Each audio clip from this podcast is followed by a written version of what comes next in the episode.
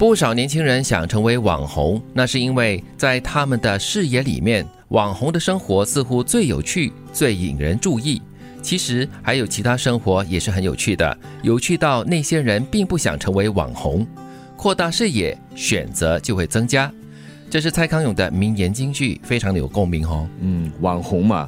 很简单的方式来让你受到瞩目，对，呃，说不定还可以让你赚钱。如果你特别红的话啦，嗯，OK。但是这个网红就是可能表面上看是很风光的，但是他成为网红之前的努力，你可能没有办法看到哦。也对。从另外一个角度来看，我觉得蔡康永呢，他在说的是提醒我们呢，在一个短视频里面或者在一个直播空间里面的世界呢，其实是很小的。我们应该把这个焦点呢摆在扩大我们的视野，你去看这个世界。比你锁在一个小空间里面，可能感觉自己很很红，很有名气，对，甚至可能赚到一些钱。但是这个世界没那么小。可能现在的年轻人很多都是不是说好高骛远了，但是就是他们比较短视吧，看到的就是一个眼前的东西，一个眼前的一些效益跟好处，呃，没有想到就是你未来你接下去要怎么走这个路，所以扩大视野是非常重要的。我有的时候会想啊，就是现在这个时代呢，好像大家活在一个迷思当中，就。是我上在了某样东西，到底有多少人点赞？到底有多少人在追看？然后呢，就好像模糊了生命的焦点了。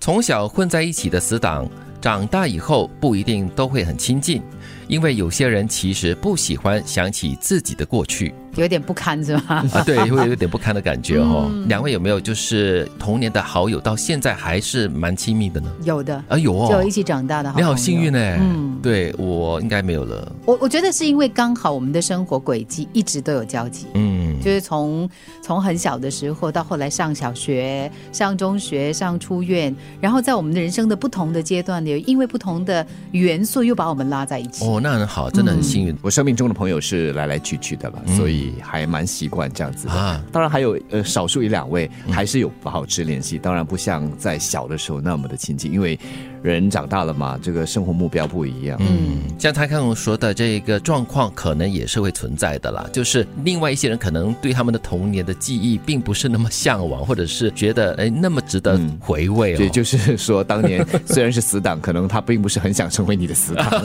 对对，靠努力才做出好产品。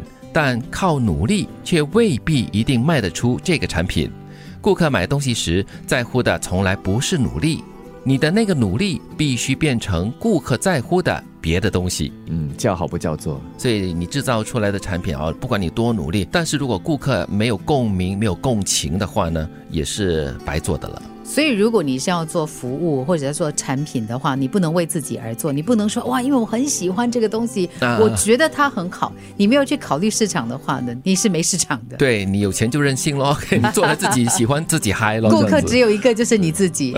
对，除非你把它当做是一个个人爱好，嗯，呃，这个叫做孤芳自赏。不然的话，如果你是靠它来吃饭的话，最终你还是要知道为什么你要有这个产品，为什么你要这个创作，最主要就是要满足顾客的需。就来带给你收入，嗯，所以你在努力的制造出或者是创作出一些东西了过后呢，你想要把这个东西推广开来的话，那个努力的市场的那个考量哦，是一定要做到的。所以你要很清楚你为啥而做，商业还有这创意啊，这两者的平衡很重要。不少年轻人想成为网红，那是因为在他们的视野里面，网红的生活似乎最有趣、最引人注意。其实还有其他生活也是很有趣的，有趣到那些人并不想成为网红。扩大视野，选择就会增加。从小混在一起的死党，长大以后不一定会很亲近，因为有些人其实不喜欢想起自己的过去。靠努力才做出好产品，但靠努力却未必一定卖得出这个产品。顾客买东西时在乎的从来不是努力。你的那个努力必须变成顾客在乎的别的东西。